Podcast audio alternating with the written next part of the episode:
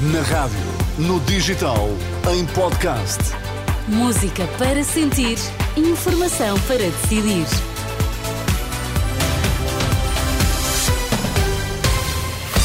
Seja bem-vindo e uma ótima terça-feira. Contamos-lhe que notícias marcam esta manhã. Olá, Sérgio Costa, bom vez, dia. bom dia. 9 horas. O que é que temos que saber? Médicos denunciam o que dizem ser apagão nas listas de utentes dos centros de saúde. Esta semana chega o frio, muito frio, reportagem com quem não tem teto.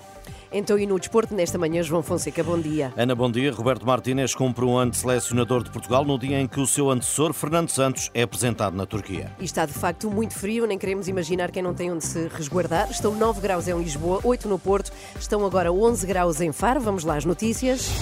A edição de Sérgio Costa. Federação Nacional dos Médicos denuncia alegado apagão de utentes nas listas dos centros de saúde. Em causa está a reforma das unidades de saúde familiar. De acordo com o Diário de Notícias, há 1 milhão e 700 mil utentes sem médico de família. O objetivo do governo é reduzir esse número em 300 mil. Contudo, para que tal aconteça, haverá utentes que estão a ser apagados das listas nos centros de saúde. É uma denúncia feita à Renascença por Joana Bordal Issá, a presidente da FNAM. A cada utente corresponde um ficheiro, onde se exige uma série de dados. Quem não tiver isso totalmente preenchido é como se fosse eliminado da lista. E isto é absolutamente inaceitável. Porque, no fundo, é, quer dizer, as pessoas existem, aliás, são famílias, às vezes, que são seguidas pelo mesmo médico família, e, no fundo, isto é como se houvesse uma, uma limpeza, entre aspas, artificial, um apagão dos utentes, onde depois são metidos outros, mas, quer dizer, mas esses, apesar de terem, se tiverem um ou outro dado omisso, continuam a existir e deviam continuar a ter o seu médico de família. As críticas de Joana Bordal Issá, presidente da eh, FNAM, denuncia o que diz ser um apagão de utentes nas listas dos centros de saúde. A Associação Frente Cívica questiona se os fundos do PRR não estarão a servir para disfarçar o déficit. Hipótese levantada na reação ao relatório do Tribunal de Contas que avalia de forma negativa o aproveitamento dos fundos. De acordo com o documento, em dois anos, o PRR chegou apenas a 8,5% dos beneficiários. João Paulo Batalha, da Frente Cívica, questiona se o dinheiro não estará a ser usado para outros fins. O relatório do Tribunal de Contas identifica várias situações em que as receitas do PRR não estão a ser eh, inseridas nos orçamentos das entidades como receitas de dinheiros europeus. E, portanto, não sabemos como é que este dinheiro eh, está a ser reportado. Há aqui um risco sério que indica que o PRR pode não estar apenas a tapar os buracos da falta de investimento público, mas a tapar buracos de déficits correntes de, de gestão inadequada das entidades públicas. E a portanto, pagar isto é, pensões de de reforma da Segurança Social também?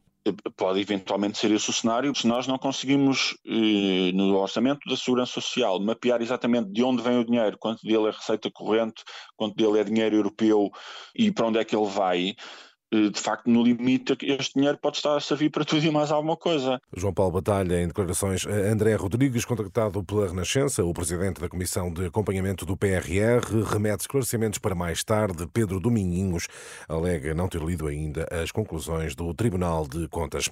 Emissões de gases na produção de energia caem para valores mínimos. Em 2023, Portugal alcançou, no último ano, um recorde de produção de energia renovável, o que permitiu reduzir as emissões de gases poluentes na produção de eletricidade para o nível mais baixo de que há registro. Anúncio da Associação Ambientalista Zero, de acordo com a Associação, o setor de energia já não é o principal responsável pelas emissões em eh, Portugal. Tempo agora para o desporto. João Fonseca, eh, Fernando Santos apresentado na Turquia justamente um ano depois de ser conhecido o seu sucessor na Seleção Nacional. Roberto Martínez, que completa 12 meses de sucesso, 10 jogos, 10 vitórias no apuramento de Portugal para o Europeu, numa rápida passagem por este ano, o espanhol lembra o momento mais eh, emotivo.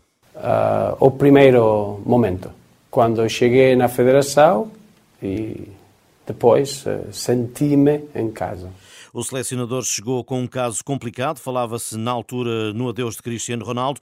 Martínez diz que nunca teve problemas eh, em mãos. Não tive decisões difíceis, eh, foram decisões muito trabalhadas. Um ano de Roberto Martínez como selecionador de Portugal. O espanhol que entrou para o lugar de Fernando Santos, o treinador português que é apresentado a esta hora em Istambul como novo técnico do Besiktas. As notícias do desporto com João Fonseca. E como já avisaste, Sérgio, as previsões apontam para frio. Muito frio, não é? Sim, Nos próximos é dias. verdade. As temperaturas vão descer e importa perceber como se eh, preparam os mais, ou se prepara o sítio onde vão ficar os mais desfavorecidos. Sim, se já é difícil para muitas pessoas aquecer uma casa, imagine-se a situação de quem não tem teto. Falamos, claro, das pessoas em situação de sem-abrigo. Esta manhã, o jornalista João Cunha está na Gar do Oriente, em Lisboa, espaço onde muitos procuram o refúgio possível. Bom dia, João. Como se preparam para o frio? Qual é o cenário? com montanhas e montanhas de mantas a ocupar as dezenas de bancos aqui existentes, debaixo das quais estão dezenas e dezenas de pessoas que a vida trouxe para as ruas. Pedro Galrão está a caminho do metro. Há muito que considera que o plano de contingência devia ter sido ativado. Penso que sim, já devia ter sido ativado há mais tempo. Eh, assim não passa aqui todos os dias, mas quando passava já havia aqui pessoas a dormir, mas hoje pelo que vejo já está aqui muito mais. E esses muitos mais começam a esta hora a arrumar essas mantas que os aqueceram durante a noite.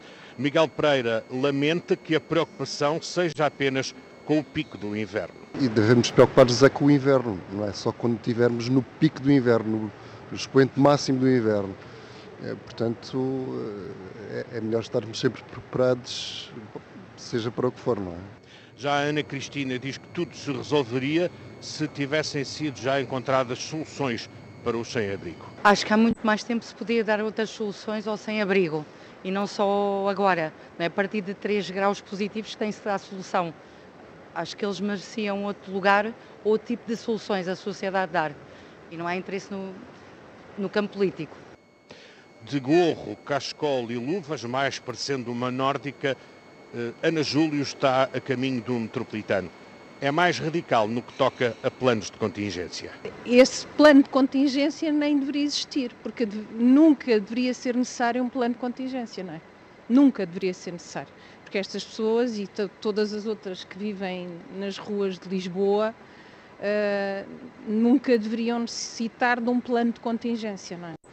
Deveriam ter um sítio para estar ah, com dignidade.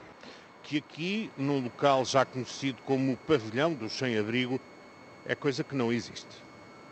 Obrigado, João Cunha. Reportagem em direto da Gar do eh, Oriente, onde muitos reclamam já eh, o plano de contingência para o frio, que devia ser de resto eh, permanente durante todo o inverno. A opinião de muitos eh, dos, das pessoas ouvidas por João Cunha, o retrato dos, das pessoas em situação de sem-abrigo procuram refúgio na Gar do Oriente, em Lisboa. Importa dizer-se que uma nova massa de ar polar vai atingir Portugal a partir de quinta-feira. São as previsões do Instituto do Mar e da Atmosfera.